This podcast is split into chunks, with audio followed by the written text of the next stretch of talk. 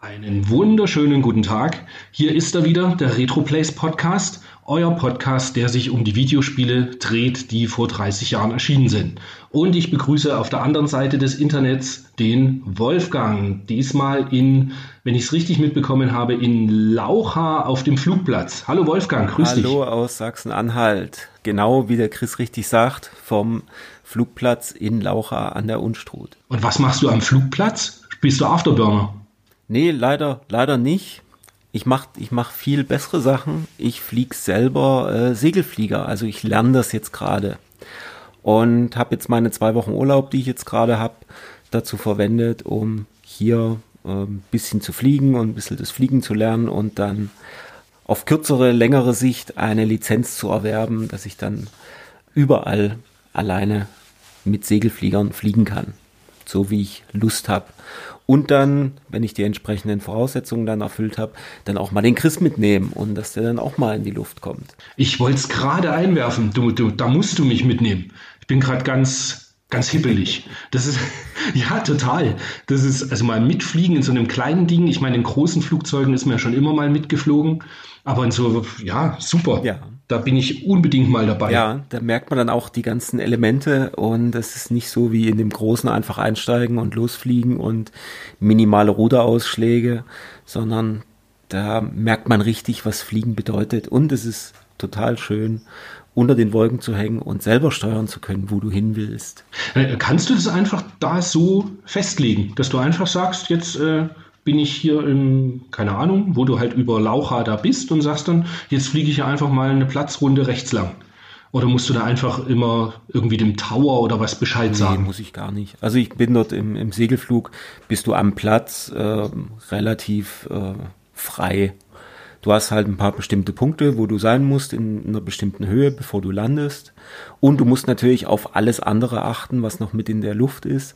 Wir haben hier auf dem Platz ganz viel Gleitschirme auch noch, dann Modellflugzeuge und ähm, natürlich auch normal Motorflugzeuge kommen ja ab und zu mal an. Also man muss immer die Augen offen halten und äh, entsprechend dann auch ausweichen. Was aber besonders schön ist, mit Vögeln quasi in der Thermik kreisen. Das ist total schön, weil du gerade sagst, sagtest, wo, wo musst du denn hin und wo kannst du denn hin? Also man, man ist sehr frei und man sucht sich dann halt entsprechend die Stellen, ähm, wo Wolken sind, wo man sich dann drunter hängt, da ist meistens dann Thermik. Oder man guckt einfach tatsächlich den Vögeln hinterher, den, den Bussarten oder irgendwas, wo die ihre Kreise ziehen und dort ist meistens dann auch Thermik. Also es ist wirklich ein sehr schönes, sehr schönes Hobby. Du, du siehst mich neidisch, nee, du siehst mich nicht, aber du hörst mich neidisch und, und beeindruckt. Das finde ich echt sensationell. Ja. Total cool. Ja. Nächsten Sommer, nächsten Sommer bin ich dabei. Nächsten Sommer bist du dabei. Sehr schön. Das machen wir mal. Und kommst du im Moment überhaupt äh, dann zum Spielen irgendwas oder was treibst du da sonst so? Wenn du, du bist ja dort irgendwie den ganzen genau, Tag, oder? Ja, den ganzen Tag. Hast du ein Handheld dabei? Und hab, ich habe zwar ein Handheld dabei, mein 3DS, ich habe aber noch gar nicht eingeschaltet, weil ich eigentlich von früh um sieben, um acht ist hier Frühstück und dann geht's raus auf den, auf den Flugplatz und dann bist du abends 17, 18 Uhr wieder hier drin. Und dann gibt es noch ein, noch ein Feierabendbier an der örtlichen äh, Flugplatzkneipe hier. Dann schaust du noch den Sonnenuntergang an und dann ist eigentlich schon fertig. Und ähm, das Fliegen ist auch ein bisschen anstrengend. Und man ist den ganzen Tag an der. Ist ja, es ist tatsächlich anstrengend. Also man muss halt auch steuern und sich sehr viel konzentrieren und halt wirklich draus gucken und Luftraum beobachten und so weiter und natürlich die ganze Lannerei. Und äh, ich muss ganz ehrlich sein, ich bin in den letzten, in der letzten Woche jetzt, die ich jetzt schon hier bin, bin ich zum Spielen gar nicht gekommen. Ja, das Einzige, was ich als Ausgleich gemacht habe, war ähm, gestern war ich, waren Freunde von mir zu Besuch und wir haben eine Tagestour, eine Paddeltour über die Saale gemacht, von früh 11 bis 18 Uhr ungefähr. Und das war so ein bisschen so das Einzige, was ich jetzt so an an was anderem gemacht habe. Hier in meiner Blase der Glückseligkeit, also hier auf dem Flugplatz ist man wirklich sehr äh, abgeschnitten von der Welt. Das ist irgendwie total schön. Also. Aber wenigstens hast du Internet. Denn so haben wir halt die Möglichkeit, den Podcast auch aufzunehmen. Genau, Internet natürlich hier, sag mal, übers Handy, übers Handynetz hier die lokalen äh, Netzwerke sind eher äh, übersichtlich breit, sage ich mal. Mann, Mann, Mann, Mann, Mann. Na gut, dann, ich meine, dann krätsche ich gleich mal rein, was ich alles so im Moment gespielt habe. Wobei, du hast nur die halbe Wahrheit erzählt. Ich glaube, ein bisschen Thunder Force 3 hast du gespielt, weil um diesen tollen Titel geht es natürlich heute auch, weil vor ziemlich genau 30 Jahren ist dieses äh, Juwel auf dem Mega Drive halt erschienen. Aber darauf gehen wir quasi erst später noch drauf ein. Ja, bei mir ist so, ähm, ich habe sehr, sehr viel an Retroplays gearbeitet. Wir haben nämlich eine sehr, sehr schöne Datei äh, zugeschanzt bekommen, sage ich mal. Das sind alle 7400 verschiedenen Releases für die PAL PlayStation 1 drinnen. Und die Tabelle muss ich aber ein bisschen aufarbeiten. Und da bin ich gerade dran, dass das eben alles schön in die Datenbank reinkommt. Ansonsten haben wir bei RetroPlays jetzt eingeführt, dass man eben nicht mehr nur Spiele und Hardware listen kann, sondern eben auch Zubehör, Schallplatten, Magazine, Bücher, Lösungsbücher, ähm, eben alles, was äh, zu Videospielen irgendwie dazugehört und was sammelnswert ist. Dementsprechend, ja, da bin ich im Moment gerade ganz gut beschäftigt.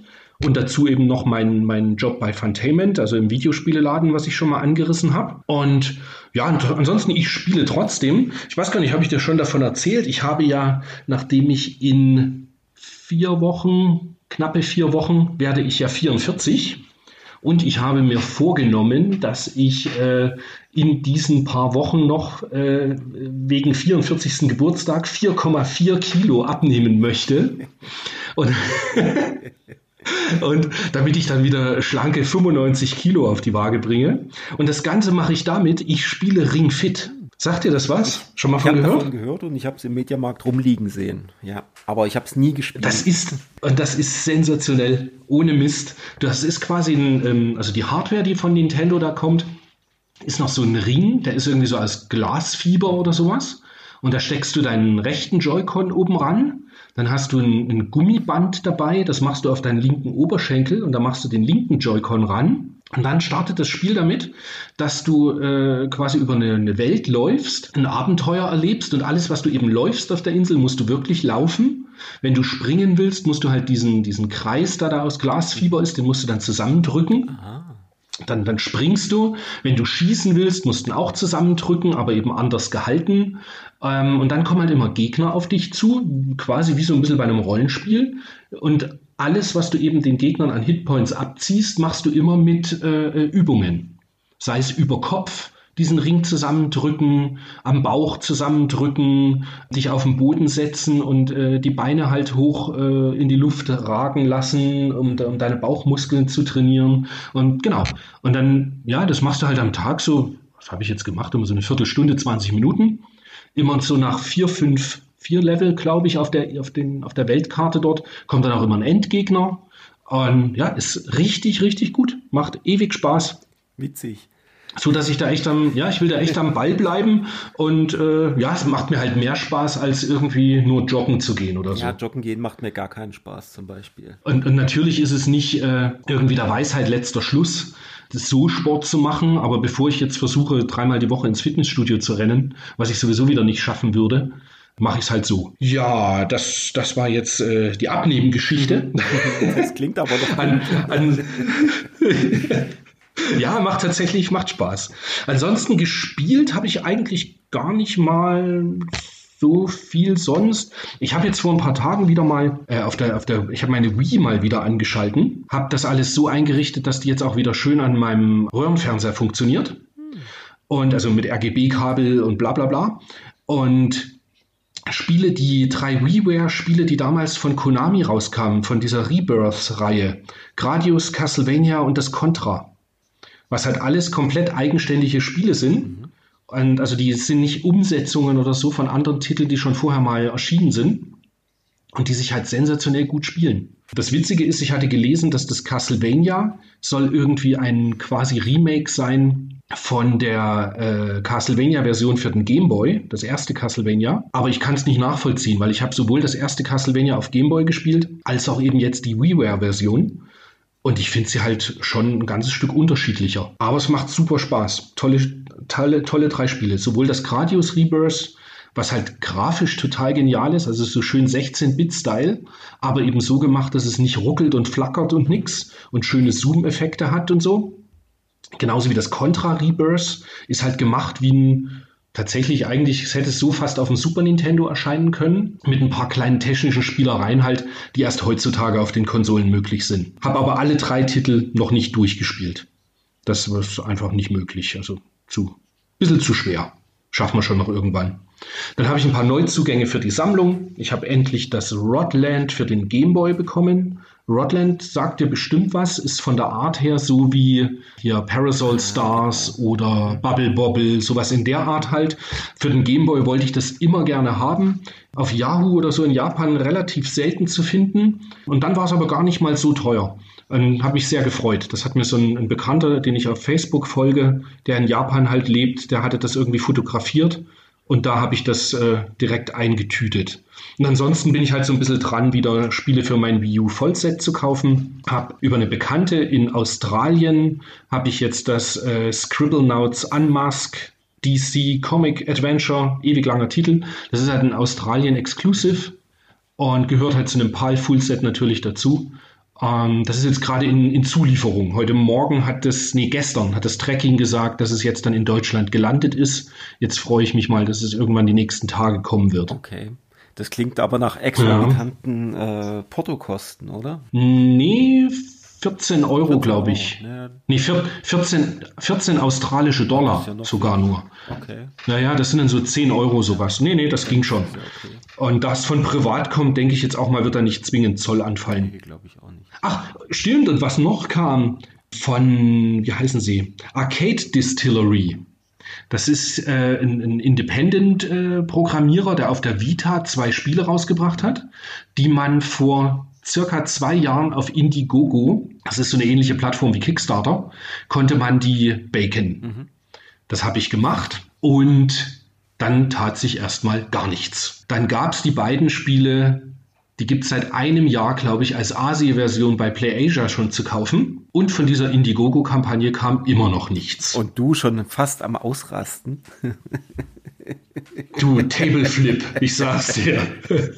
Ich war, naja, ich habe dem dann irgendwann auch bei Indiegogo mal eine freundliche Nachricht geschrieben. Da kam auch keine Antwort. Ja, da war ich halt eh schon eigentlich krachsauer. Und dann im, ich weiß gar nicht mal, März oder April hieß es dann auf einmal, er würde jetzt versenden. Und dann wurde im Ende April oder Mai oder sowas, ich weiß jetzt nicht mehr so ganz genau, wurde halt die Corona-Karte gezogen. Von wegen, er konnte jetzt dann nichts mehr verschicken wegen Corona. Gut, hat man ja auch Verständnis für. Und dann kam ganz völlig aus der Luft Mitte Juli eine Versandbestätigung beziehungsweise eine Trackingnummer. Und bei dieser Trackingnummer tat sich dann auch fünf Wochen nichts. Stand immer nur da, Sendung wurde eingeliefert. Und dann, dann habe ich halt so alle drei, vier Tage immer mal geschaut. Und auf alle Fälle vor 14 Tagen kam dann Bewegung in die Sache. Und jetzt konnte ich es tatsächlich am Freitag nun bei meinem Postamt abholen. Und jetzt habe ich da, ich habe schon die Namen wieder vergessen von den zwei Spielen. Ich habe ja nicht mal mehr eine Vita. Aber damals, als ich es bestellt, damals, als ich es bestellt habe, war das ganz wichtig, dass ich diese Titel unbedingt mir kaufe. Was war es denn eigentlich? Also so vom Genre her? Das schneiden wir jetzt. Ich habe keine Ahnung. Okay. ich habe es. Ich, ich, ich habe es damals. Ich kann dir nicht mal mehr sagen, warum.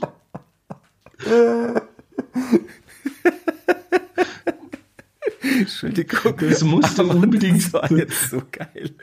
Irgendwelche das Spiele, halt die es schon seit einem Dreivierteljahr bei PlayAsia gibt, habe ich jetzt endlich gekriegt, aber ich habe vergessen, was es ist. Ja, es ist so, so peinlich, wie es ist, aber irgendwie, das Grandios. musste halt, äh, ja, das, in dem Moment, das ist ja das, was ich Kickstarter und auch diesen ganzen Limited Run und Strictly Limited und bla bla bla, den allen ankreide. Wenn ich die Sachen bestelle, dann habe ich Bock, sie in den nächsten zwei, drei Wochen irgendwie mir ins Regal zu stellen und dann da zu haben. Da muss ich, da, wer das super gemacht hat, waren ähm, die Jungs vom Neo Geo Dev Team. Die haben ja dieses Gunlord X jetzt äh, für die Switch veröffentlicht. Und das kam tatsächlich aus heiterem Himmel. Da kam ein Newsletter, es hieß, Leute, es kommt. Und es war zwei Wochen später, hatte ich es da. Schnack, schnuck. Genau. Die hatten das also quasi schon produziert. Die, die sind ansonsten gerne mal hinterher. Ich sag nur Crowdbusters, ja. was irgendwie drei Jahre oder so in der Entwicklung war. Aber bei der Switch-Version haben sie das, ja, Crowdbusters ist für AES, glaube ich, draußen. Ich glaube auch für MVS. Was ja auch noch, weiß nicht, ob du das mitbekommen hast, das war jetzt als Gamescom war, in, in nee, nicht Köln, sondern eben online, wurde vorgestellt, dass die Jungs von Factor 5 bringen jetzt zum 30-Jährigen von 30, ja, 30-Jährigen 30 von, Tur mhm. ja, von Turrican so eine ganz coole Anthology, wo halt Turrican 1, 2, äh, Super Turrican, Super Turrican 2, glaube ich, Mega Turrican, Turrican 3, irgendwie alles in so einer Sammlung rauskommt. Aber da, weißt du, der, der Bestellfinger hat quasi sofort ge, gejuckt und gezuckt und ich wollte sofort bestellen. Mhm. Und dann steht wieder so, ja, wir rechnen mit einer Lieferung äh, irgendwie bis Mitte 2021. Mhm. Wo ich mir so denke, so viel Pleiten, wie ich bei dem Laden schon erlebt habe, erscheint es dann irgendwann Ende 2021, wo ich dann schon gar nicht mehr weiß, ob ich überhaupt noch Bock habe, dass äh, natürlich reden wir von einem 30 Jahre alten Franchise und man hat wahrscheinlich im 31. Jahr noch genauso Lust, das zu spielen. Aber irgendwie, ich bin halt in dem Moment, wo es äh, gesagt wird, dass es kommt, da bin ich geil drauf und will es halt einfach zwei, drei Wochen später irgendwie besitzen und spielen und so weiter. Noch dazu, weil die Kohle wird ja auch sofort abgebucht. Oh ja, die wird, die wird sofort abgebucht. Ich habe das nämlich an dem Abend noch bestellt. Sehr gut. Das war bei Sehr mir tatsächlich auch so ein Ding so, ach ja, eigentlich gefällt's mir ganz gut und äh, komm, bestelle ich jetzt einfach mal. Es war ja schon spät irgendwie abends. Ich weiß gar nicht von wem ich das. Ich habe, glaube ich, auf Facebook habe ich es gesehen und habe dann so gedacht, ach komm, jetzt was soll der Geiz? Und was nächsten Tag, genommen? ich habe die ähm, die PS4 Ultimate, glaube ich. Die, die ganz große, dicke. Ja, natürlich die ganz große. Was sonst? Okay, ah, cool. Die ist, glaube ich, jetzt eh schon ausverkauft ja, ich glaube, ich glaube irgendwie den nächsten Tag kam halt noch der, der, der Schulle und hat noch gesagt, ja, er hätte gerne auch noch, noch was bestellt. Und ah, dann habt ihr zusammen. Ja, dann habe ich noch ein was Big, Big Package. Okay, genau. Ah, cool.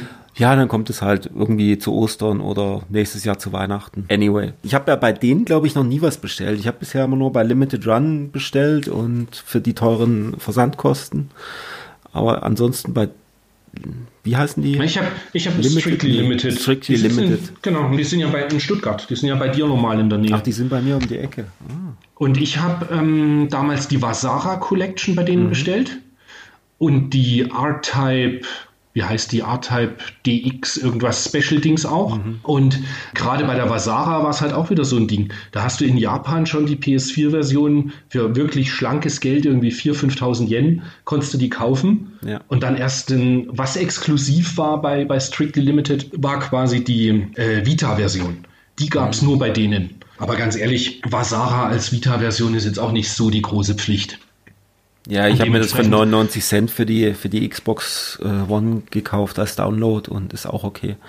Jeden, jeden Cent wert. Jeden Cent wert, nee, ist super. Also ich meine, das, das war wirklich was und ähm, das brauche ich, ja, brauche ich jetzt nicht unbedingt die ähm, ja, die physische.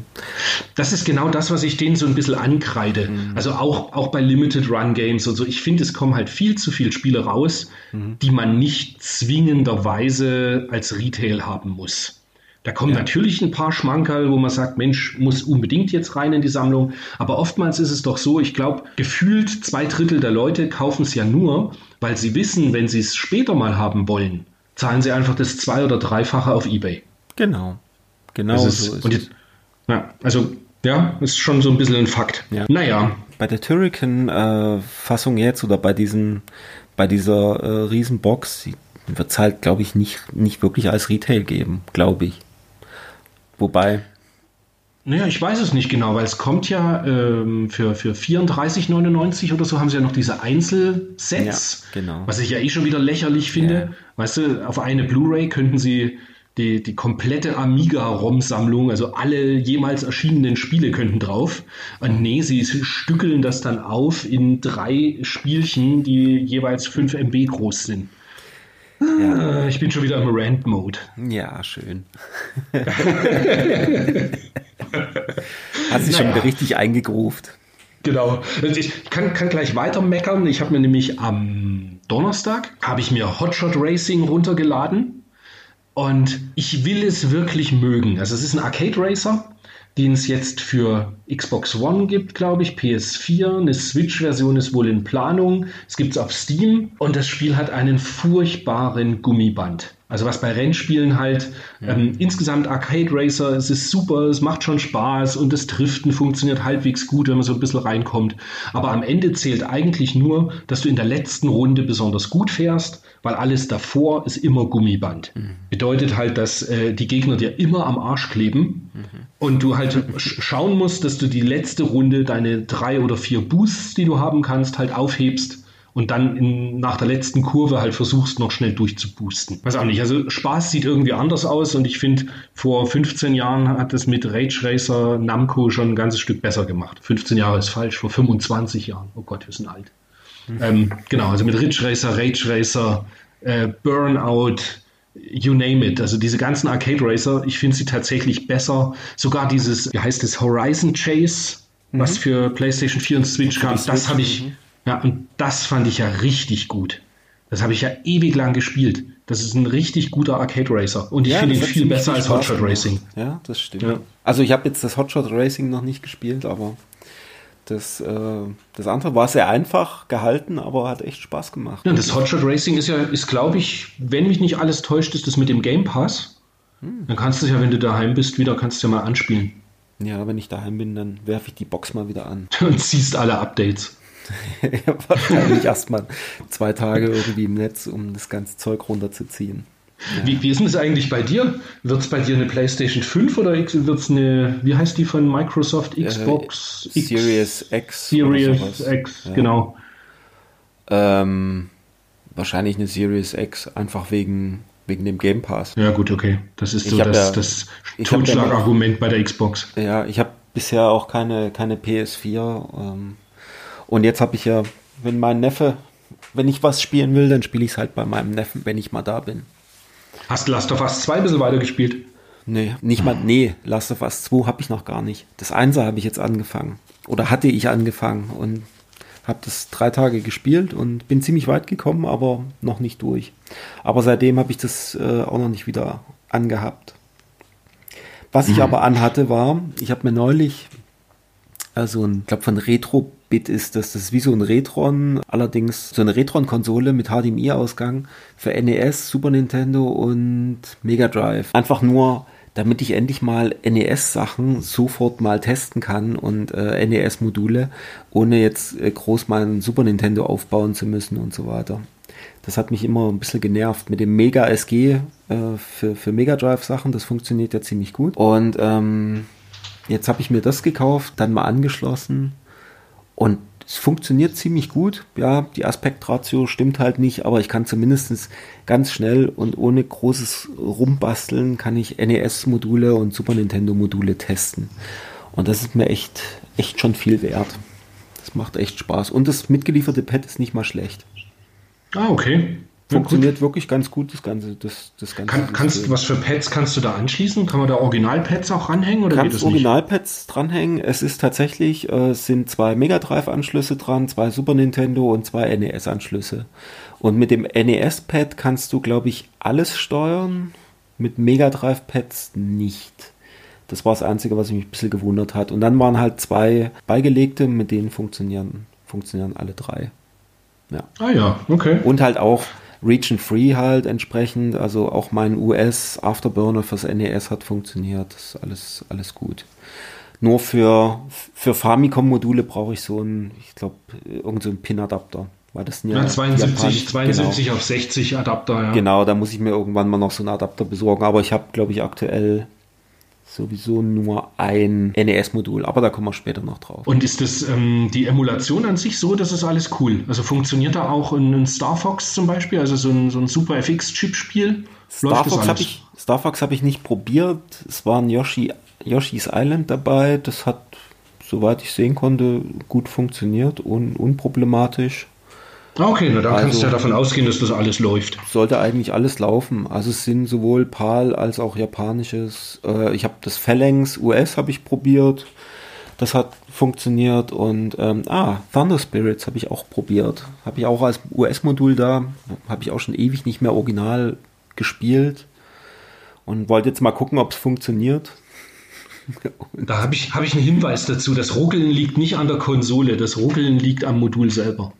Ich glaube, das liegt auch daran, welchen, welchen extra, welche Extrawaffe du ausgewählt hast. Also ich habe gemerkt, bei den Hunter geht es extra in die Knie.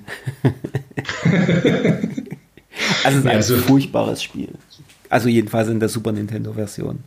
Es sieht furchtbar aus, es klingt furchtbar und es spielt sich ja, Nee. Ich erinnere mich noch, wie ich dir geschrieben habe per, per Messenger. Mhm. Ähm, ich glaube, das Thunder, was habe ich geschrieben? Das Thunder Spirits ist so schlecht. Ich glaube, das geht wieder aus der Sammlung. Ja, Und du schreibst genau. zurück. Ich glaube, es muss bleiben. Es ist Thunder Force. ja, genau. Es muss in der Thunder Force äh, Sammlung drin bleiben. Das muss komplett bleiben. Ja. Hm. Aber es ist kein, kein Titel, den man braucht. Mhm.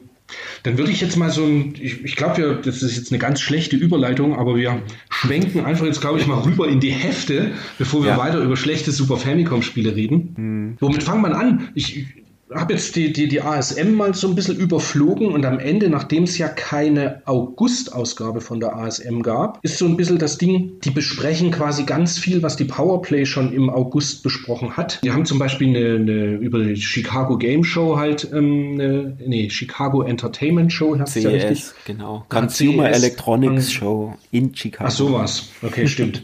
haben sie halt äh, einen Bericht drüber, aber am Ende fördert das auch nicht viel Neues zutage, was wir ähm, nicht schon im letzten Heft besprochen haben. Nee, Insofern hast, hast du noch irgendein Highlight da gesehen, was man unbedingt da, besprechen ich hab muss? Ich habe da nichts gesehen. Nee, es sind die, die üblichen Highlights, wie auch in der Powerplay, wo drin stand, dass es die Turbo Graphics geben wird. Irgendwas mit CDTV, dass das demnächst rauskommt. Und ansonsten war auch nichts weiter drin. Also auch von den Tests her haben, wir, haben sie Psycho Chaser getestet. Wie letzt, da haben wir letzt, auch das letzte Mal schon drüber gesprochen, auch, genau. Auch eher so lala. Ganz Genauso. interessant fand ich, ähm, auf Seite 104 mhm. sprechen sie über, oder wolltest du noch mehr zu Psycho Chaser sagen? Nee, nee, zu Psycho Chaser wollte ich nicht. Das war dann nur noch, das DJ Boy war auch noch mit drin, war auch mittelmäßig. Das Einzige, was hier äh, tatsächlich als ASM-Hit gefeiert wird, ist das Barunba. Ähm, war in der, in der Powerplay auch gut bewertet. Hier ein ganzer, ganzseitiger Test drin mit einem schön verwaschenen äh, Screenshot.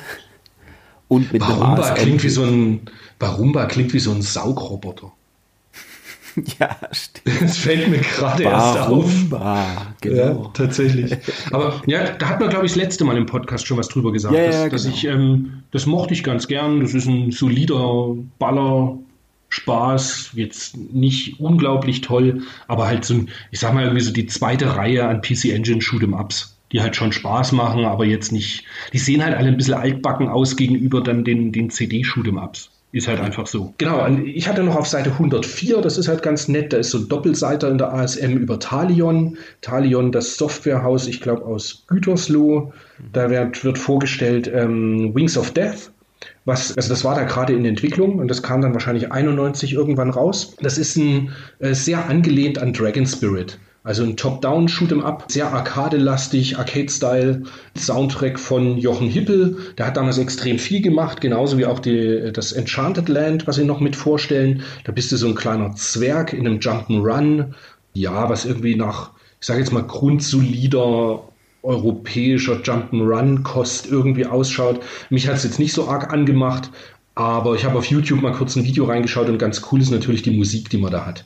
Die ist tatsächlich, die war ja damals von Jochen immer herausragend, der Sound, den der gemacht hat. Und dann äh, kann man die ASM bis auf dann die, die, die Arcade-Tests noch, können wir die eigentlich schon fast wieder abhaken. Dann, dann wird mir der eine, sage ich dir, dann wird der eine Hörer, der mir neulich schon geschrieben hat, wird dann äh, mir, wieder, mir wieder schreiben. Wenn ihr die ASM nur so kurz beleuchtet, könnt ihr sie ja eigentlich auch weglassen. Ja, ja, wir, wir ziehen sie in Erwägung. Schauen, schauen wir mal. ja, ab 91 wird es dann ja sowieso ein bisschen anders. Wenn dann die Videogames kommt, also das Heft, ich glaube, dann ist fast nur noch Zeit für Powerplay und Videogames. Und dann picken wir bei der ASM auch immer nur noch ein was oder zwei was raus, was wir eben dann besonders erwähnenswert halten irgendwie. Genau. Würde ich jetzt mal sagen. So, so wie diesmal eben teuflisch gute Spiele in der Spielhalle. Es geht um Crude Busters. Hast du das seinerzeit gespielt? Also jetzt nicht in der Arcade, sondern vielleicht die Umsetzungen, die es fürs Mega Drive gab? Nicht, nicht in der Arcade. Es gibt eine Umsetzung für das Mega Drive. Die ist nicht mal, nicht mal schlecht. Das heißt äh, Two Crude Dudes. Ich weiß nicht, ob es Crude Busters heißt, glaube ich, in den USA oder, oder ich weiß es nicht mehr, ob es in Japan oder USA. Jedenfalls Two Crude Dudes heißt es wohl. Und es macht echt Spaß. Es ist auch auf dem Mega Drive, kann man es zu zweit spielen. Und was halt echt witzig ist, man kann zig Sachen in die Hand nehmen und ähm, auf die Gegner werfen. Ich glaube, teilweise kann man auch die Gegner selber äh, nehmen und ähm, auf andere werfen. Und man kann äh, teilweise auch die, die, ja, die Szenerie quasi zerkloppen. Das sind irgendwelche große Steine liegen darum, die kann man zerhauen. Also es ist insgesamt eigentlich ganz witzig. Jetzt nichts herausragend Tolles, aber äh, wie schreiben Sie hier? Wer seinen Frust mal äh, kurzfristig loswerden will, kann das Ding einlegen und mal ein Level durchprügeln. Äh, macht Spaß, mache ich auch ab und zu mal. Und ähm, dann ist es das aber auch schon. Also es ist jetzt nichts herausragendes, macht aber echt Spaß das macht halt Spaß im Zwei-Spieler-Modus. Das auch. Ich glaube, man kann sich halt so gegenseitig rumwerfen. Ja. ja. Und ich sehe im Übrigen gerade, also in Japan heißt es Crude Buster auf ah, okay. Mega Drive mhm. und es kam auf Genesis und Mega Drive, also sowohl PAL als auch genau. äh, in den USA als Two Crude Dudes. Genau. genau. Was haben sie noch hier Spannendes? Ähm, ah. Das Golf von Iron, das können wir, glaube ich, überspringen. Ah, das, das Mercs ist natürlich noch ganz nett. Ich meine, das ähm, hat ja dann auch, das hat ja recht lang, dann gab es doch noch irgendwelche Nachfolger dafür, gell? Da gab es, das war was, ähm, ähm, japanisch heißt es ja irgendwas mit zwei im, im, äh, im Titel. Da wurde es auch oftmals als Mercs 2 verkauft. Und Mercs ist eigentlich der Nachfolger von Kommando. Keine Ahnung, ob es da noch ah. irgendwelche irgendwelche äh, Namensvariationen zwischen Japan und USA gab. Und es gab noch einen dritten Teil Kommando, das ist dann das, es gab Wolf dann für die Battlefield. Wolf of the Battlefield für PS3 und 360 gab es es damals als Download, glaube ich. Glaub ich. ich Richtig, nicht, das, das, ich glaube, das ist nicht als Retail rausgekommen. Nee, nee, das gab es als Download halt im, im also Xbox Live Arcade und man mhm. konnte es auch online zu zweit spielen. Also genau. mindestens zu zweit, wenn nicht sogar zu dritt. Da bin ich mir gerade gar nicht genau, sicher. Genau, weil nämlich das Original Mercs ist nämlich ein Automat, den man zu dritt spielen kann.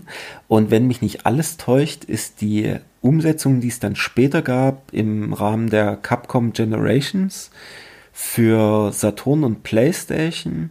Ich meine zumindest die Saturn-Version war dann auch mit drei Spieler-Modus mhm. und auch in auch hochauflösend, weil das war so, so ein ganz komisches Format. Das ist ja hochkant auch. Also irgendwas, irgendwas Stimmt, war da, war da, war da speziell. Es war auf mhm. Tate. Tate. Tate. Tate. Tate. Und die Mega Drive Umsetzung habe ich damals auch gehabt. Habe ich, habe sie jetzt auch. Und die ist wirklich gut gelungen. Lässt sich allerdings leider nur alleine spielen. Grafisch echt, echt gut. Und ähm, ich fand's, ich fand's wirklich sehr schön, lässt sich schön spielen. Man kann mit dem Flammenwerfer rumlaufen, man kriegt ständig äh, verschiedene Waffen und man kommt echt gut voran. Also ich habe echt gerne gespielt. Würde ich, würde ich auch immer noch empfehlen. Und um unserem Bildungsauftrag noch gerecht zu werden, äh, japanisch hieß das dann Senju no Okami. Ah. Und dann, und dann jetzt, jetzt strauchle ich, wenn ich jetzt sage, nie, gell? Nie, nie. ist zwei. Ja. ja, okay. Dann Senju no Okami nie. Nie. Nie. Jeder, jeder, der halbwegs Japanisch kann, lacht sich lacht uns jetzt aus. Aber gut. ja, stets bemüht. Ja, genau. Stets bemüht. Ja, dann haben wir es auch schon irgendwie in der ASM. Ja. War schön durchgeblättert ja, zu haben. Aber echt.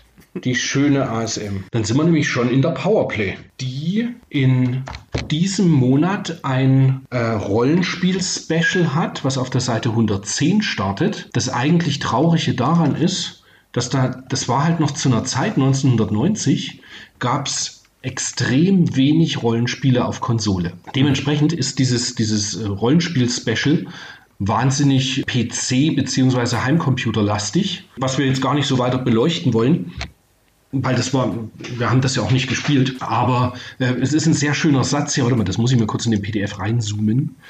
Hier finden, also es gibt halt eine Tabelle und da stehen dann die eben Konsolenrollenspiele auch dabei. Hier finden alle Besitzer von Videospielen die paar Rollenspiele, die es für Konsolen gibt. Besitzer vom Sega Master System haben hier deutlich die Nase vorn. Das ist genial. Man muss das, man muss, oder ihr könnt es ja auch nachgucken auf Kultmax. Da sind vorher zwei Seiten, ist das eine zweiseitige ähm, Tabelle? Nee, ist eine A4, eine A4-Seite ist eine Tabelle oder sind nur PC und C64 und sonst was. Und dann ist so eine Viertelseite Tabelle noch oben drin und da sind genau vier Einträge für äh, Videospiele. Herrlich. Das ist der Hammer. Und, und was ich aber, was mich wundert, ist, dass sie zum Beispiel das Ys vom Master System, ist es drin, klar, für PC Engine ist es damals noch nicht erschienen oder es war denen halt nicht bekannt Ende der 90er Jahre, beziehungsweise halt nur japanisch, was ja auch dann, dann haben sie es wahrscheinlich nicht getestet. Aber ich meine, dass ja Zelda, was ja sehr ähnlich wie Ys ist, mhm. war doch schon erschienen auf NES. Und das findet gar keine Erwähnung. Aber eben Ys und Miracle Warriors und Fantasy Star 1 und 2. Genau. Aber NES wird irgendwie komplett ausgeklammert. Weil da gab es doch damals schon ein paar Action-Adventure.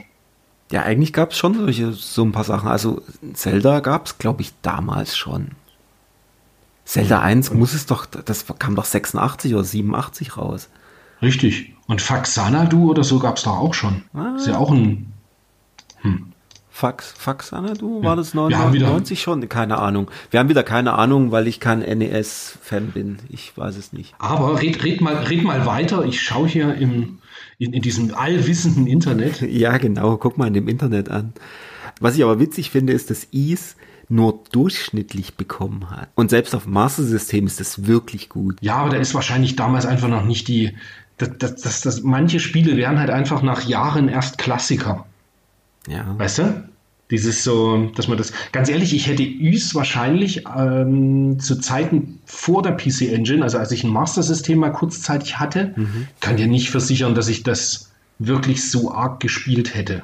Das hat dann erst auf der Engine mir richtig Spaß gemacht. Das lag natürlich an der Musik und Zwischensequenzen und so weiter. Ja, das stimmt schon, aber das IS-Modul liegt bei mir auch noch rum. Das habe ich ab und zu mal in, in dem Mega SG drin um den FM-Sound und so weiter zu. Ich weiß gar nicht. Doch müsste FM-Sound haben. Jetzt merkt man gerade, dass alte Männer über alte Spiele reden. Das hast du nämlich im letzten Podcast schon erzählt. Okay. also ich, und ich sehe spiele es also trotzdem ab und zu. Faxanadu ist äh, im Dezember 1990 erschienen. Siehst du? Da ist, hm, da ich, also ist, da, ist da nicht in der Videogames irgendein Test drin? Ich bin mir nicht sicher. Aber. Ja, das egal. kommt dann halt 91, ja. Ja.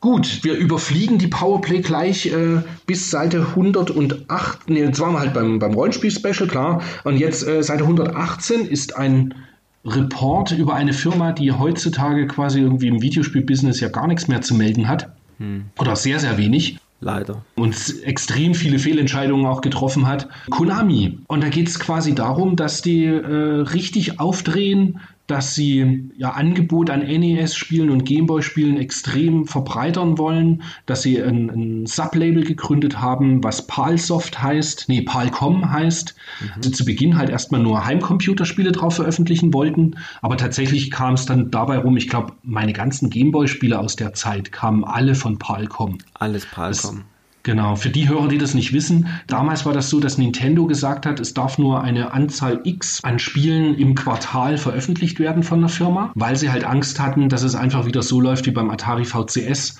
dass einfach äh, der Markt mit Spielen, die qualitativ schlecht sind, überschwommen, überschwemmt wird. Dementsprechend äh, hat man gesagt, okay, die, jede Firma darf nur oder jeder Publisher darf nur, ich weiß nicht, drei oder vier Spiele im Quartal rausbringen. Ich glaube, im Jahr waren es tatsächlich drei, drei oder fünf Spiele im Jahr waren es, glaube ich. Okay, okay. Ja. Und dann ist eben Konami hergegangen und hat gesagt, okay, dann gründen wir halt einfach ein Sublabel und damit können wir dann halt immer noch mehr Spiele veröffentlichen. Was in dem Bericht aber eigentlich ganz spannend ist, ist, dass äh, in dem Interview kommt Herr Yamada zu Wort. Wer war eigentlich Herr Yamada? Der, der Europachef. Äh, ich wollte gerade sagen, Europachef, genau, von Konami. Und in dem Interview geht es darum, ähm, warte, ich muss die richtige Zeile nur gerade finden.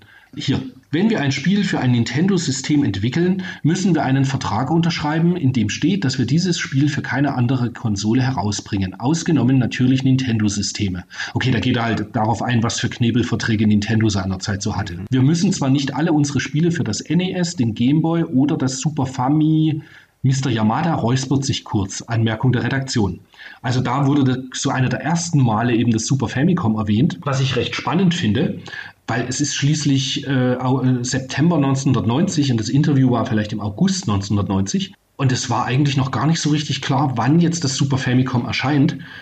Und tatsächlich war es ein, ein Vierteljahr später, war es dann ja schon soweit. Das ist schon irgendwie echt verrückt. Ja, das waren halt noch andere Zeiten, ne? Aber echt. Hier sagt er dann, ähm, Powerplay fragt, wird das Super Famicom noch in diesem Jahr in Japan veröffentlicht? Mr. Yamada, ich gehe sehr stark davon aus. Es soll im September mit einer Erstauflage von 2 Millionen Grundgeräten erscheinen und unter 20.000 Yen kosten. Ja, und dann, äh, ich habe es selber noch nicht gesehen, nur ein paar technische Daten davon gelesen. Ich glaube, dass es bisher, dass es besser ist als das Mega Drive. Vor allem vom 3D-Chip verspreche ich mir sehr viel. Also ja, es ist schon verrückt. Heutzutage wirst du irgendwie mit den ganzen Infos zu den Konsolen und so weiter immer schon viel zu früh bombardiert. Und da, ja, es hat halt einfach alles länger gedauert. Und es war nicht so, es war auch nicht so einfach zu, an die, an die Informationen ranzukommen, ne? Richtig. Und ich freue mich sehr, wenn die Zeit dann kommt, wenn, wenn Super Famicom besprochen wird mit in den Zeitschriften. Oh, Weil das war tatsächlich so, das, was bei dir halt Mega Drive war, war bei mir dann ja doch eher Super Nintendo. Und das war halt so die Zeit, wo man, ja, mit Schulranzen nach Hause in die mhm. Ecke weiterspielen. Herrlich. Und auf der gleichen Seite, wo dieser Bericht von Konami ist, bespricht die Powerplay ein Shoot'em Up, was es zwar gab, aber nicht unter dem Titel. Was war denn das? Genau. Da steht Hurricane. Und ich habe so gedacht, Mensch, Hurricane, hm, sagt mir jetzt nichts. Aber das Bild erschien mir irgendwie bekannt. Also habe ich noch mal ein bisschen in meiner, in meiner Kiste gewühlt und im Internet natürlich. Und da ist mir aufgefallen, okay, das ist Twin Hawk, beziehungsweise Daisen Pu. Jetzt werden die japanisch äh, äh, Kennenden unter uns wahrscheinlich wieder lachen, weil ich es falsch ausgesprochen habe. Aber ähm, wahrscheinlich heißt es dann übersetzt Hurricane und die haben das einfach hergenommen, weil ich habe es nirgendwo gesehen, dass das unter Hurricane im, im Internet irgendwo geführt ist. Aber die Powerplay hat hier beziehungsweise der, der Heinrich Lehnhardt, hat hier 45 Prozent gezogen und äh, das ist meiner Meinung nach doch stark untertrieben. Also es ist jetzt kein, kein Oberknaller, aber es ist doch ein gutes Spiel. Und 45 ist, zu, ist meiner Meinung nach deutlich zu wenig. Ich habe das neulich auf der PC Engine mal wieder gespielt, die CD-ROM-Version. Custom. Ne? Und genau, Dyson Poo Custom. Und ich hatte nur ähm, Rösper eine ISO davon. Und ich fand es aber dann doch gut genug, um dass ich jetzt beschlossen habe, also ich habe es, glaube ich, mittlerweile auch schon wieder gekauft. Das ist so ein Vierteljahr her oder was.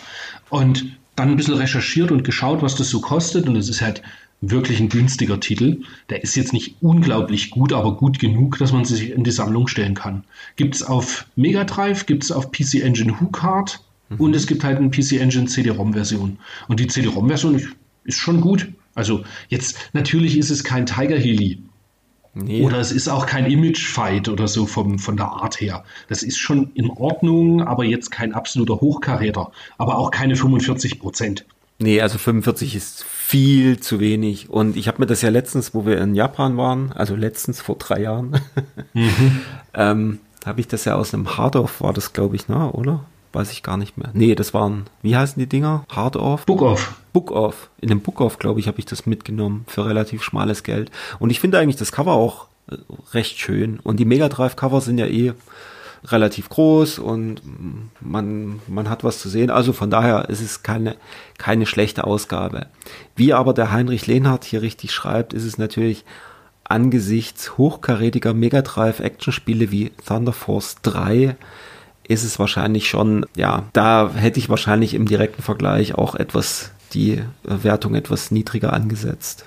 Ja. Es ist halt genau das, was ich gerade gesagt habe. Es ist halt so dieses, es gibt natürlich viel Besseres Aber wenn du es nur an, für, für sich allein stehend siehst, ist es halt mal gut zu spielen. Man darf halt vielleicht nicht vergessen, wenn du damals 100 Mark für so ein Spiel ausgegeben hast, gibst du lieber 100 Mark für ein Thunder Force 3 aus, so wie es eben hier auch der Heini schreibt. Genau. Gibst lieber die 100 Mark für ein Thunder Force aus, als dass du ein, äh, 100 Mark für so ein Spiel dann ausgibst.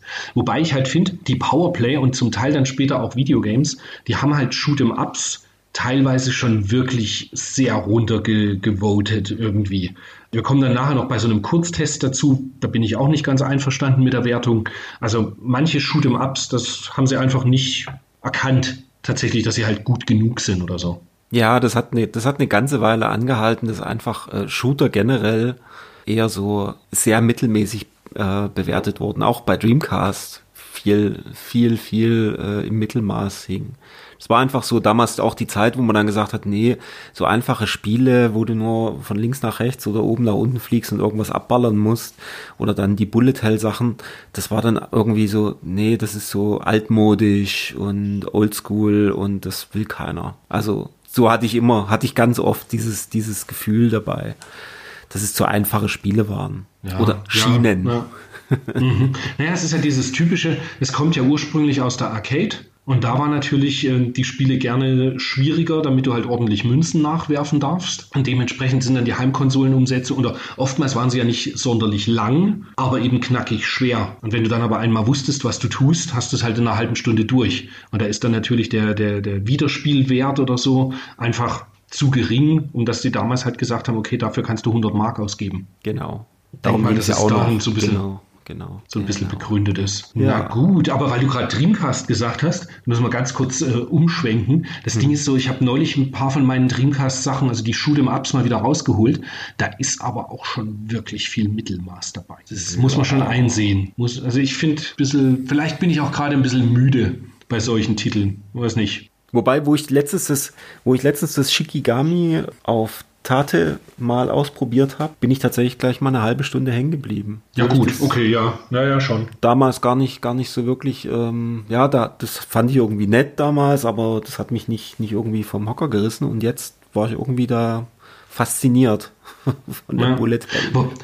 Hatte ich dir das eigentlich erzählt, was mich sehr gefreut hat? Gibt es so eine französische Firma, Pixel Heart heißen die. Mhm. Und die bringen jetzt von Astroport, Astroport sind diese Japaner, die ursprünglich nur in Japan auf CD ihre, ihre Dojin-Shooter gemacht haben. Mhm. Ja, mehr, ja, das Satasius ist von ja, denen, das. Wolflame und genau. Und das kommt jetzt alles für Dreamcast über Pixel Heart. Wow. In einer, in einer ganz fetten Compilation. Da freue ich mich sehr drauf. Mhm.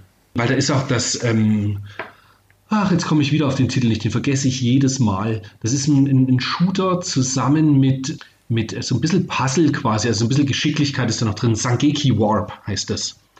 Ähm, du kannst da immer sich so durch die Gegend beamen mit deinem Raumschiff. Und ja, das, das spielt sich sehr, sehr gut. Also das sollte man, habe ich, ich hab's, das habe ich tatsächlich gleich vorbestellt, weil ich mir ziemlich sicher bin, dass die einfach wirklich noch bis Ende des Jahres das ausliefern werden. Okay.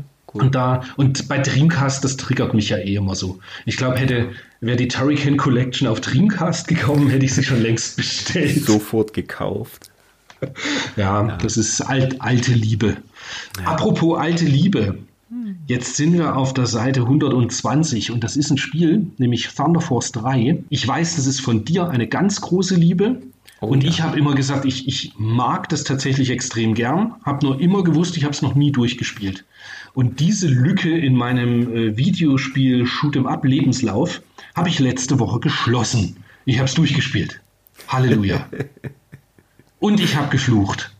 Und ich verstehe es nicht, dass du so geflucht hast. Ich war ja total von Socken, dass du das noch nie durchgespielt hast, weil ich ging davon aus, dass das, weil das, du hattest irgendwann mal gesagt, ich habe Thunder Force 4 durchgespielt. Ohne, nee, war das ohne Continue? Nee. Nee, nee, nee, mit Continue. Du hast aber, mit Continue, aber du hast es ganz normal durchgespielt. Genau, genau. Ohne Cheats und ohne irgendwie keine, 99 keine Leben und nee, was nee, weiß nee, ich. Nee, nee, nee. Nee, und ich finde genau. ich, ich find Thunder Force 4 nach wie vor super schön, Musik super gut, aber ich finde es abartig schwer.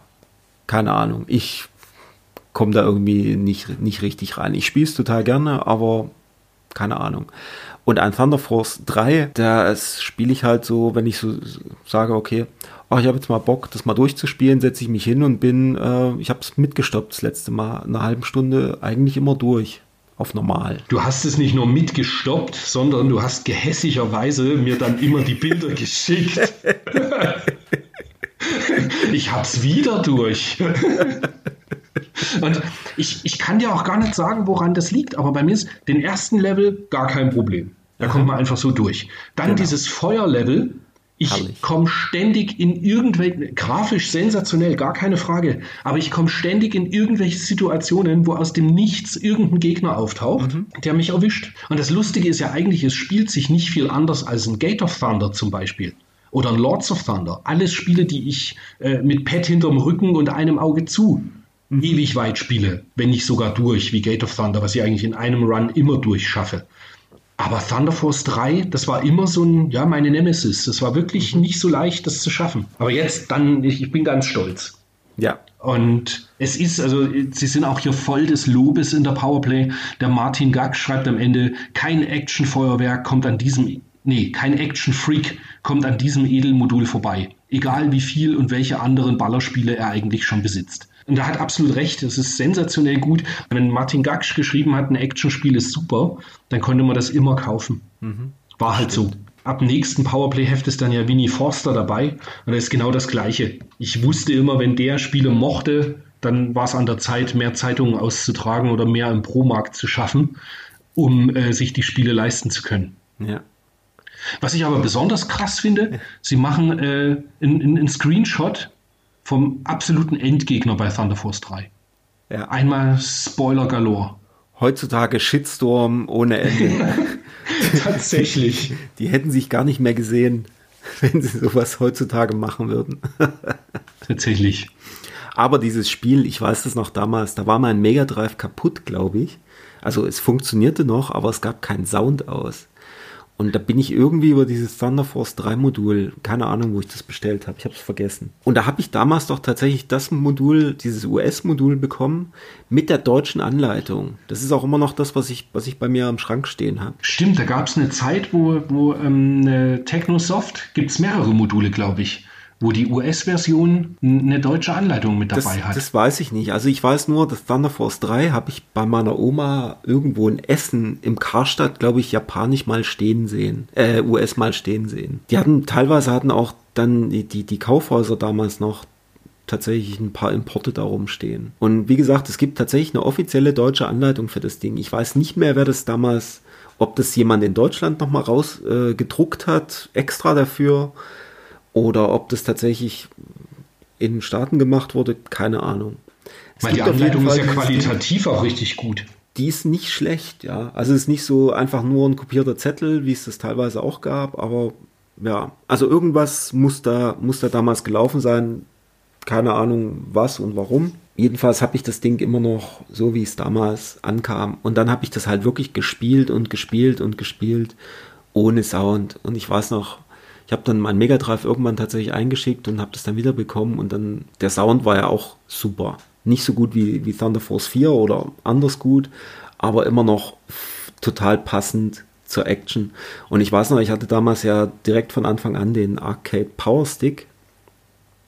Und da gab es ja auch so ein, so ein, so ein Waffencheat. Irgendwie links, rechts, fünfmal nach oben und was weiß ich. Müsste, ich habe es nicht mehr im Kopf. Brauche ich heutzutage auch nicht mehr.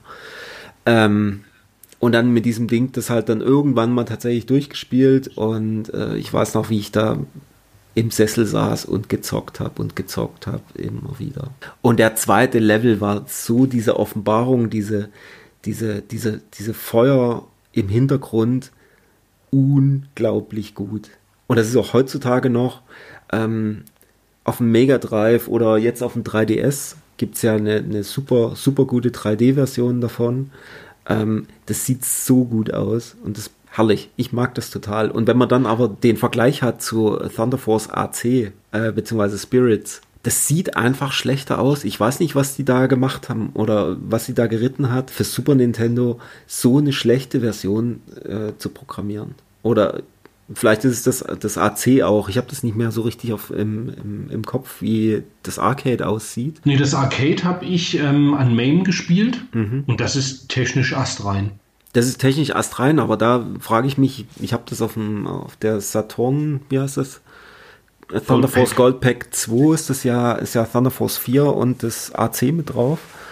Ähm, ich kann mich nicht mehr dran erinnern, aber die Grafik ist halt ganz anders äh, in dem Thunder Spirits. Also die, davon abgesehen, dass es im zweiten Level ruckelt, aber auch der Hintergrund ist einfach nicht so schön gezeichnet und die, die, die Feuersäulen, die man hier unten sieht, die sehen ja hier mhm. wirklich aus wie Feuer und dort ist das so wie so ein, keine Ahnung, wie ein Seil, was aus, was, was irgendwie feurig angemalt ist. Also es sieht, es sieht nicht schön aus, sieht nicht gut aus.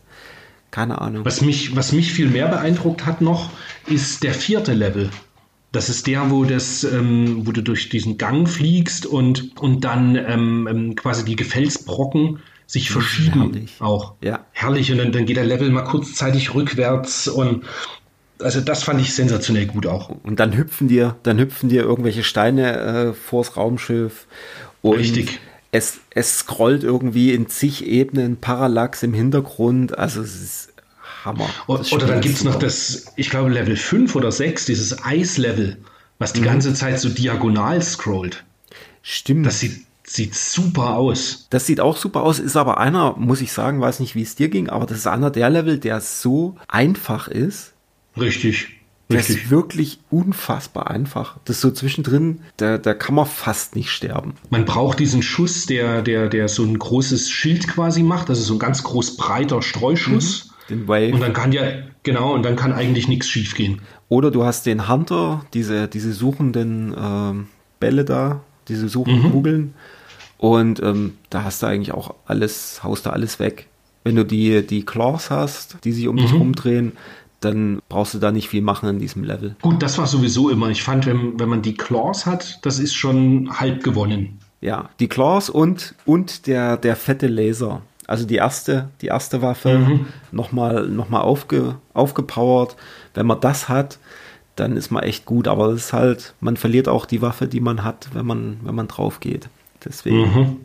Außer man hat die Saturn-Version, die Saturn-Version im Kids-Mode, gell? Genau. Da wurde das, glaube ich, der Kids-Mode, da kann man, da verliert man tatsächlich keine, keine Waffen. Und was ich probiert habe, nachdem ich ja normal durchgespielt habe, ohne Probleme, habe ich es mal auf Mania gestellt. Und da verliert man, wenn man drauf geht, alle Waffen. Also du gehst drauf und hast nichts. Also du hast halt diese, den normalen äh, Vorwärtslaser und diese, das zweite, den Rückwärtslaser in der kleinsten Ausbaustufe und sonst alles weg. Also das ist mal richtig, richtig schwierig. Das ist, ja, das ist schon bitter. Das ist echt bitter.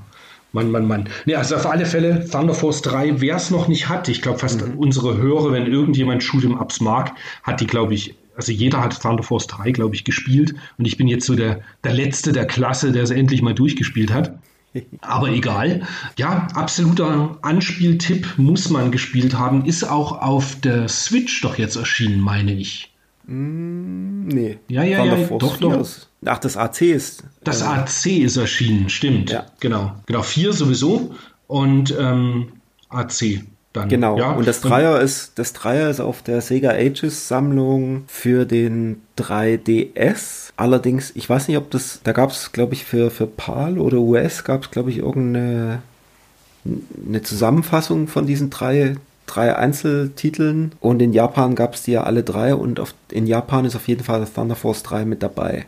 Und wo es auch mit dabei ist, das Thunder Force 3, ist auf dem Mega Drive Mini. Aha. Ah, okay. Das habe ich mir gar nicht, das habe ich gar nicht so mitgekriegt. Genau, auf dem Mega okay. Drive Mini ist das auch mit drauf. Genau. Sehr cool, sehr cool.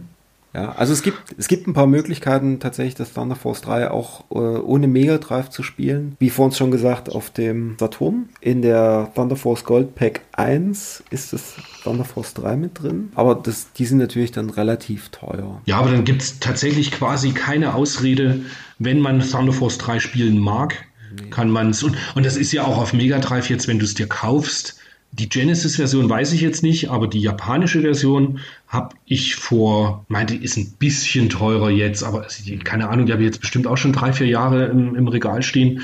Aber die ist, ich glaube, irgendwas zwischen 60 und vielleicht 80 Euro in, in absoluten ja. Top-Notch-Zustand zu bekommen. Also es ist kein, kein überzogener Preis für dieses Spiel. Nein, absolut. Das ist, ja, ja. Ich muss im Nachhinein sagen, ich habe es ja fast schon, wobei das dann ja auch wieder das Schöne ist, wenn man Spiele mal erst durchspielt oder mal so intensiv wieder spielt, die man eben noch nicht kennt und dann eben an so eine Perle gerät. Mhm. Weißt du, was ich meine? Es ist so, die meisten richtig guten Spiele haben wir ja dann doch gespielt aus dem Action-Genre und dann kommt man eben mal an einen Titel wieder, wo man dann denkt, ach, den hast du eben noch nicht durch und dann, ja, kann man es genießen. Gut, ich habe geflucht, ich habe geschimpft, aber ich habe es am Ende durch. Es war, war gut. Ich hatte einen schönen Abend. ja, richtig. Naja, dann würde ich sagen, wir, scrollen mal weiter uns durch die Tests hier, oder? Ja. Ähm, Ghostbusters, ähm, bis auf dass das äh, Bill Murray Sprite sehr, sehr lustig ausschaut, kann ich dazu gar nicht viel sagen weil das habe ich nie intensiv gespielt. Ist vielleicht auch noch so eine Bildungslücke. Ich muss sagen, ich habe es damals, also wirklich vor 25 Jahren, glaube ich, habe ich es tatsächlich mal ausgeliehen und habe es irgendwie mal gespielt, aber ich kann mich an nichts mehr erinnern, muss ich ehrlich sein. Das Einzige, dass die Grafik irgendwie gut war. Also die Grafik hat mich, das sieht man auch hier, das sah, sah eigentlich schön farbenfroh aus, aber ansonsten keine Ahnung. Muss ich echt passen. Jetzt geht das wieder los, wie in den letzten Podcasts auch. Keine Ahnung. Kennen wir, kennen wir steht im Schrank, haben wir nicht gespielt. Ich, ich, ich weiß nicht mal, ob es bei mir im Schrank steht. War das bei der letzten Sammlung dabei? Ich weiß es nicht. Über die Sammlung, die sich bei dir da jetzt gerade anbahnt, über die musst du dann sprechen, wenn sie tatsächlich da ist. Wenn sie da ist, das wird bestimmt da, einen Monat dauern. Du, du merkst, du hörst es ja raus, ich bin, ich bin immer noch ein bisschen neidisch. Ach, Wobei, nee, ich, ich, ich gönn's dir ja. Sunfade, ich sag dir's. naja, aber es sind halt schon ein paar schöne Titel dabei. Ja. Gut, anyway. dann die nächsten Tests hier sind dann so, so, so Halbseitentests immer, um mal, zum Beispiel wird hier Columns besprochen für Mega Drive. Muss ich sagen, habe ich immer eher, wenn, also Columns verbinde ich eher mit dem Game Gear. Ist ein Spiel, habe ich, das ist so ein typisches Spiel, das hat, hat man, wenn, so auf dem Handheld gespielt. Ich bin nicht so der große Columns-Fan. Ich finde, das ist sehr vom Zufall immer abhängig. Ich war mehr so das Tetris-Kind, mhm. aber tatsächlich, die Musik war schön. Und stimmt, jetzt fällt es mir ein, auf der PC Engine habe ich das noch gespielt. Also auf der, auf der hier Turbo GT, Turbo also auch Handheld, genau. Da, da habe ich das eher gespielt. Aber ich bin jetzt nicht so der ausgewiesene Columns-Fan. Okay. Ja, ich spiele das ab und zu mal. Es muss, muss ich ganz ehrlich sagen, das ist so dieses Mega Drive Collections, das war ja, ich glaube, das ist auf jeder Column, äh, auf jeder Mega Drive Collection ist das Columns mit drauf. Immer wenn ich wenn ich mal in die Hände bekomme, spiele ich tatsächlich mal irgendwie Viertelstunde, macht Spaß. Das ist so wie äh, Mean Bean Machine oder sowas. Spiele ich mal eine Viertelstunde. Puyo, Puyo, genau. Puyo, genau. Macht Laune, halbe Stunde und dann ist aber wieder gut. Ja.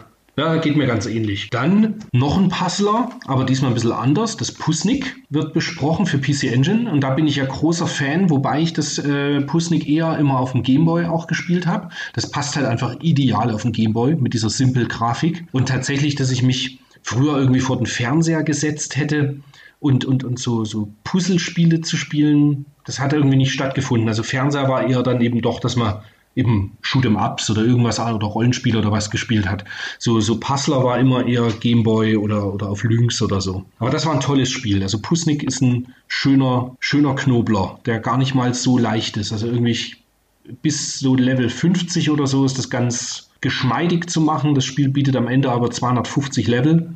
Und das ist dann schon bitter schwer zum Teil. Wie, was, was, was muss man da machen? Ich sehe ja Symbole. Ich habe das wirklich nicht gespielt. Nie. Ah, du, du verschiebst quasi immer die Symbole. Mhm. Du siehst ja auf der linken Seite auf dem Screen, siehst mhm. du, wie, wie, oft die Symbole da sind. Und mhm. immer wenn die Symbole zusammenkommen, gehen sie weg. Ah, okay. Und jetzt hast du aber eben zum Beispiel den Fall, dass dann manchmal ähm, ein Symbol eben dreimal da ist. Und dann musst du es eben so zusammenschieben, dass die drei erst zusammenkommen, damit sie eben zu dritt weggehen. Hm, ein, weißt du, weißt, was okay, ich meine? Ja. Es ist so, wenn, wenn du jetzt zwei zusammenschiebst, gehen die zwei weg mhm. und dann bleibt eins bleibt übrig. Alles genau klar. das, mhm. genau mhm. das. Okay. Und dann hast du zwischenrein dann manchmal äh, so Aufzüge, dass dann eben quasi so ein Steinchen dann hoch und runter fährt. im Spiel. Ja, und immer so kleine Labyrinthe, wo du dann manchmal ist das Labyrinth auch so gemacht, dass quasi eine Kugel liegt rechts im Labyrinth und eine ganz links und du musst halt schauen, dass du die dann irgendwie zusammen rüberbringst. Kannst die Steinchen eben nie anheben, sondern die fallen immer wie in einem Becher nur nach unten. Ah. Weißt du, was ich meine? Wenn du jetzt mhm. zum Beispiel das auf dem, auf dem Screenshot oben, mhm. wenn du das grüne Steinchen, wenn du das links rüberschiebst, dann fällt es nach runter. unten. Ah, okay. Genau. Also okay. es fällt alles nach Schwerkraft nach unten. Ah. Ja, sorry, liebe Hörer, das ist gerade so ein bisschen schwierig zu erklären, wenn man den Screenshot nicht vor sich hat. Ich hoffe, das war jetzt nicht zu öde, das so zu erklären. Aber kann man ja, kann man ja nachschauen. 122 müsste es sein. 123. 23. Mhm. Und tatsächlich, wer Lust hat auf äh, hirnschmelzende Knobelkost, so ab dem 40. Level, sollte sich Pusnik antun. Das ist wirklich gut. Und ist auch so ein Spiel. Das kriegst du für, für NES, für auch selbst für die PC Engine. Ich glaube, das ist so ein 15-Euro-Spiel. Hm. Das ist äh, ja günstig zu haben. Cool. Nächster Test ist wieder was für dich. Ich weiß, du hast es nicht arg gespielt, aber das ist was, was du, was du gesammelt hast wegen dem Cover. Don Dokudon. Genau, Don Dokudon. Ich hatte genau dieses Bild immer im Kopf und habe mich aber nie drum gekümmert, weil ich damals auch keine PC Engine hatte und du hattest das Spiel nie. Stimmt. Und ähm, keine Ahnung, vor, wann war denn das? Ach nee, vor drei Jahren waren wir in, in Japan. Auch in Japan, ja, ja. Mhm. Genau. Und bin ich über das Cover von diesem Dondo Kodon gestolpert. Und das ist so witzig. Das ist einfach, ähm, sieht aus wie ein, wie ein, wie ein Zoom, Zoom-In auf eine, auf eine Pflanze. Und da haben die einfach einen von diesen bärtigen, weil da muss man mit bärtigen äh, Gartenzwergen rumlaufen, so ähnlich wie bei Bubble Bobble oder Wanny Wanny World, wie sie alle heißen, dieses, dieses Prinzip dort. Und einer von diesen Gartenzwergen steht dort einfach auf so einer, so einer Pflanze drauf. Und das ist wirklich so, also eine real, so, so ein Figürchen auf einer realen Pflanze drauf. Sieht so lustig aus. Ich musste unbedingt dieses Spiel haben. Deswegen habe ich mir das nicht nur für die Engine gekauft, sondern auch für das NES, weil da das, das Cover irgendwie, also diese, diese japanischen NES-Verpackungen noch größer sind und das Cover viel besser rauskommt. Herrlich gucke ich mir immer wieder an. So schön. War das dann eigentlich so der, der Startschuss für deine Sammlung, diese so Realbilder auf Videospielcover? Ich glaube ja. Das ging da, da ging das los, wo ich so das äh, mitgekriegt habe, ah, es gibt ja sowas. Ich bin vorher schon mal drüber gestolpert, wo es äh, um ein, äh, einen Bericht ging von Working Designs. Die haben zu Exile Wicked Phenomenon, also der zweite Teil von Exile. Da haben die für das US-Cover, haben die tatsächlich so ein Diorama gebastelt. Das wird wahrscheinlich auch das Spiel sein, wo ich wahrscheinlich am meisten für zahlen muss. Aber. Das hast du noch nicht? Fehlt nee, dir noch? Das fehlt mir leider noch. Und das ist jetzt schon ziemlich teuer. Und das ist ja auch eins mit, ich glaube, da gibt es drumrum so ein, noch so ein, so ein, so ein Papp-Einband. So ähnlich wie bei Vastel. Das ah, okay. Na gut, dann wirst du arm, und, wenn das äh, komplett sein soll. Ja, und selbst, selbst nicht komplett. Also die letzten sind irgendwie für 300, 400 Dollar oder sowas gegangen. Also es ist schon unschön. Aber ich würde damit zwei Fliegen mit einer Klappe schlagen, nämlich meine Working Design Sammlung würde vollständiger und diese Real, also diese Diorama-Sammlung. Und ich schaue gerade das Cover an, das ist ja super cool, das von Exile. Ja. Das, das, du, das, ist ja so, so, so die Art von, wie, wie meine Tätowierungen auch sind. Mhm. So diese so böse Fratzen und, und so ja. gigermäßig so ein bisschen. Ja. Also es ist ein total, cool. total cooles Cover und ähm, habe ich leider zu spät tatsächlich danach gesucht. Vor ein paar Jahren ging das, glaube ich, noch für 50 oder 100 Dollar, aber jetzt nicht mehr zu kriegen. Ah, irgendwann platzt die Blase. Natürlich. ähm, 20 Jahren oder so. Aber echt. So, nächstes Spiel, über was wir reden könnten. Ich glaube, Download sparen wir aus. Das ist so ein Trittgarde, sage ich mal, PC Engine Shoot'em Up. Ich finde es nicht sonderlich gut. Es ist nur teuer mittlerweile, aber nicht besonders dolle. Ähm, sehr schön ist dann auf der nächsten Seite in einem großen Test Superstar Soldier, was ich prinzipiell mag, aber ich finde, es ist von den ganzen Soldier-Ballerspielen ist es eigentlich so das Schlechteste. Ich mag also Soldier Blade und Final Soldier und Gunhead mag ich tatsächlich lieber. Superstar Soldier ist nett und hat absolut seine, seine Berechtigung und das macht schon auch Spaß, aber es ist jetzt nicht ja, nicht irgendwie so das erste Spiel, zu dem ich greifen würde, wenn ich noch andere Sachen zum Spielen hätte. Aber auch da ist wieder, es ist immer noch günstig zu haben. Das ist auch so ein um die 40 Euro Titel. Das ist Außer US. Wert. Ich glaube, die US-Fassung ist sehr teuer. Die US TurboGrafx Sachen, die kannst du sowieso alle. Ich weiß nicht, da würde ich nicht mehr anfangen mit Sammeln. Das ist nicht normal, was das Zeug kostet. Ja, und die Cover sind meistens ultra hässlich. Richtig. Genauso bei Superstar Soldier auch. Das habe ich mal im, im Verleinix stand das mal rum, glaube ich. Auch gedacht, uh, nee, Nee, nee. Nee, das, das Komische ist auch, wir haben damals ja auch in der Regel habe ich, ähm, also halt in 90er, 92 oder was, als ich meine Turbo-Duo hatte, man hat ja US-Sachen eigentlich nur gekauft, wenn man die Sprache unbedingt brauchte. Genau. Das erste, was die Turbo Duo bekommen hatte, war ein Switch, dass auch die japanischen Spiele funktioniert haben. Und ich weiß noch, ich hatte dieses Dragon's Course, das hatte ich für US, mhm. einfach nur, weil es eben japanisch nicht spielbar war. Mhm. Genau. Das war auch der einzige Grund. Und ansonsten US-Sachen hat man eigentlich nicht gekauft, großartig. Und das wird wahrscheinlich auch der Grund sein. Ich meine, die, also die, die TurboGrafx 16 war halt einfach nicht besonders erfolgreich in den USA. Und das wird jetzt der Grund sein, warum der ganze Kram so teuer ist. Die halbwegs guten Spiele halt, die werden dann halt richtig teuer. Wobei auch die nicht, nicht so guten werden immer teurer. Das komische Terraforming oder wie das heißt. Stimmt. Auch so ein teures Spiel. Und ja, schlecht. Ja. Anyway. Naja. Reden wir wieder über gute Spiele, genau. die schlecht bewertet wurden. Ich komme auf Seite 128, die Minitests, mhm. wo die Powerplay tatsächlich ein Kiki Kai Kai, das heißt auf europäisch Pocky und Rocky, das musste ich gerade lange im, im, Gedächtnis kramen. Kam dann später ja auch für Super Nintendo, gibt es zwei Teile. Gibt, vergibt tatsächlich für Kiki Kai Kai gnadenlose 47 Prozent. Gibt eine Grafik von 50 Prozent und Sound von 51. Und ich kann es mit keiner Faser irgendwie nachvollziehen. Weil es ist jetzt, es, nicht falsch verstehen, es ist kein absolutes Top-Notch-Spiel. Aber man hat wirklich viel Spaß damit und es ist ein verdammt gutes Shoot'em Up eigentlich. Also das ist so eine ganz bizarre Wertung, die ich gar nicht nachvollziehen kann. Ich, für mich ist das so ein typischer 70er-Kandidat irgendwie. Mhm. Ist auch mittlerweile, das ist auch massiv im Preis gestiegen. Und ganz neu letzte Woche kam raus, dass da ein, ein, ein, Nachfolger jetzt noch kommt. Eben für Switch und PS4 halt wieder typisch und eben auch wieder im Retro-Gewand. Genau, das hat mich halt schon gefreut. Bin mir jetzt nicht sicher, ob ich das sofort kaufen werde, aber zumindest mal reinschauen irgendwie wird man halt schon. Ja, mehr kann ich zu Kiki Kaikai gerade so gar nicht sagen, außer dass ich die Wertung da halt wirklich gar nicht nachvollziehen konnte. Was ansonsten noch getestet wird, ein paar Sachen für den Gameboy, die ganz nett waren, also Quicks, das ist ja das typische Felder in einem, in einem, was es in der Arcade auch gab. Vollfeed heißt es für die PC Engine, dass man immer so, so, so einen kleinen Cursor hat, der durch den Bildschirm gesteuert wird und damit, äh, wie erklärt man denn das am besten?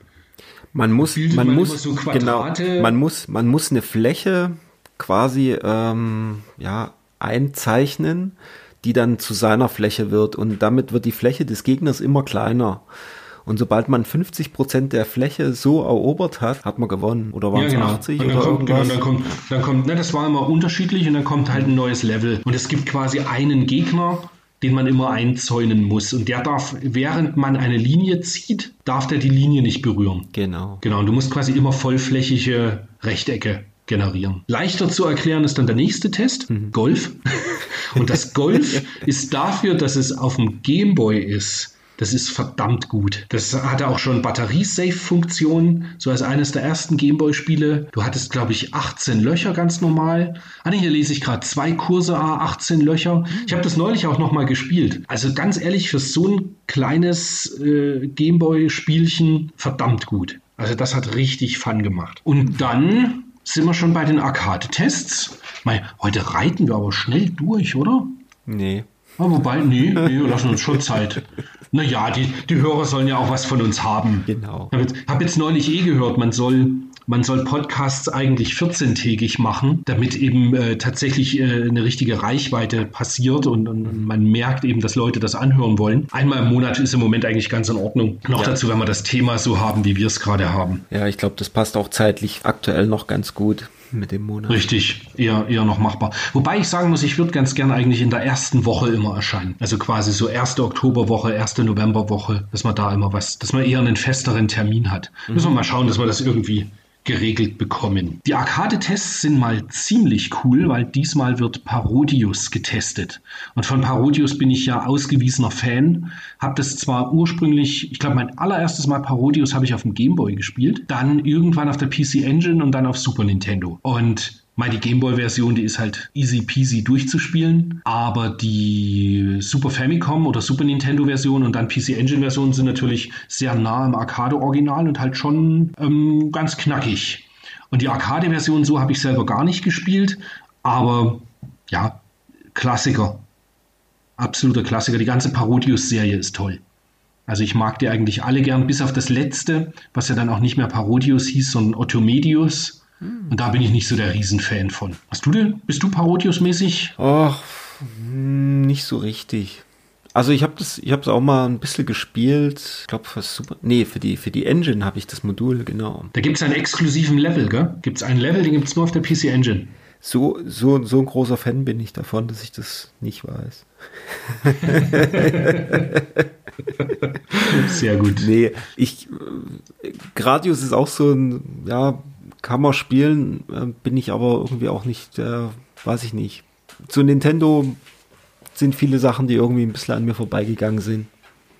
Ich habe das Parodius natürlich gespielt und auch da oben eine Striptease-Tänzerin bereitet Probleme.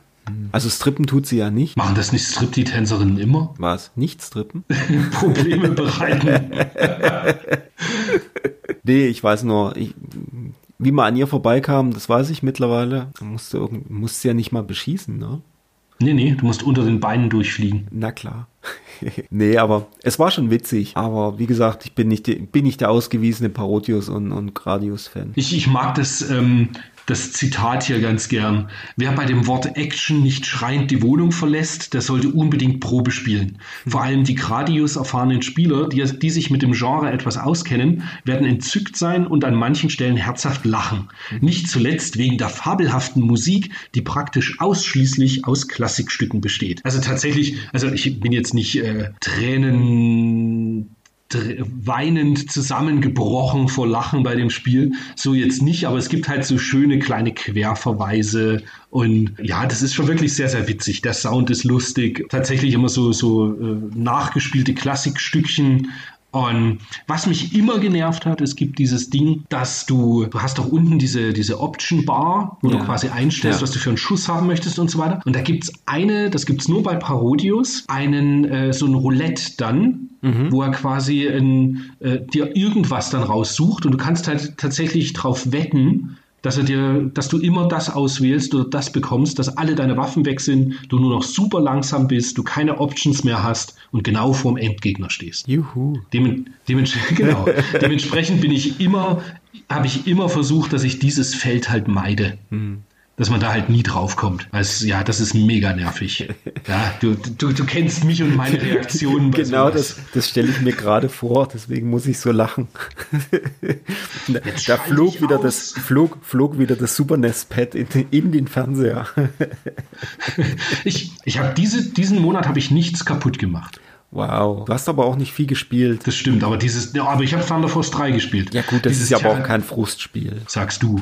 dieses therapeutische drüber reden im Podcast, das hilft, dass ich keine Pads mehr kaputt mache. Sehr schön. Na Mensch, dann sind wir schon fast am Ende angekommen, ha? Wir sind, äh, ja, in, was halt nicht. schön wird im, im Oktober, da, da gibt es dann nur Highlights. Im Oktober sprechen wir über Ninja Spirit, über Image Fight, über Phelios, über Eastward, über Batman für Mega Drive, über Devil Crash. Also da geht's ab. Boah, ich freue mich drauf. Sollte man wirklich mal gut. vorab ein bisschen zocken. Das sind wirklich echt nur gute Spiele. Ja, also gerade Ninja Spirit und Image Fight habe ich ja sehr weit gespielt, aber das da müssen wir jetzt nicht, nicht jetzt nee. drüber reden, das, sonst rauben wir uns da alles über den Podcast. Ja.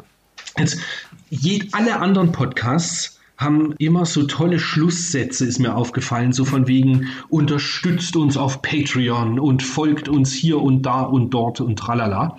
Wir haben das nicht. Wir haben kein Patreon. Das, ich habe auch irgendwie gar nicht vor, da irgendwas äh, zu machen und mich da in irgendeiner Form unter Druck zu setzen, dass dann die Patreon-Goals äh, erreicht werden. Mhm mich würde eigentlich, du jetzt nicht, also dir ist es eher egal, weil du in dem Projekt nicht so arg involviert bist. Ähm, Mich würde viel mehr freuen, wenn die Leute einfach bei uns in unserem Blog auf Retroplays ein bisschen was dazu, also zu dem Blog-Eintrag halt dann was dazu schreiben, ein bisschen mit uns diskutieren. Vielleicht Retroplays einfach mal ein bisschen mehr weiter empfehlen und sagen, Mensch, das, wenn es es ihnen gefällt. Was ich, im Moment ist das Feedback immer noch so, dass die Leute eigentlich ziemlich toll finden. Es fehlt uns halt schlicht an Reichweite. Und wir arbeiten dran, aber das reicht halt immer nicht. Das Beste ist immer noch, wenn jemand was empfiehlt, weil er es gut findet. Also empfiehlt den Podcast weiter, empfiehlt gerne Retroplays als Plattform weiter. Ja, ich weiß nicht, ob der Wolfgang noch was zu sagen hat. Ansonsten, in diesem Sinne, hören wir uns im Oktober. Ich freue mich drauf. Ja, und ich kann dem Chris nur zustimmen. Also gerade jetzt mit den neuen Funktionen im äh, Retroplays. Ähm, wie heißt die Seite nochmal? Wie heißt die Seite nochmal? Ich muss gerade überlegen. Nee, im Retro, Retroplays